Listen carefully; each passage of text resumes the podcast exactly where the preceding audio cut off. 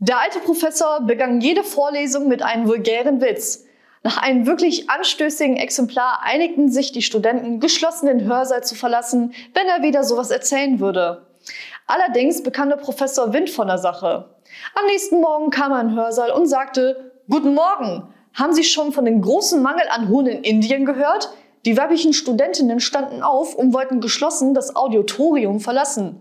Warten Sie, meine Damen, rief der Professor. Das Schiff nach Indien legt doch erst morgen ab.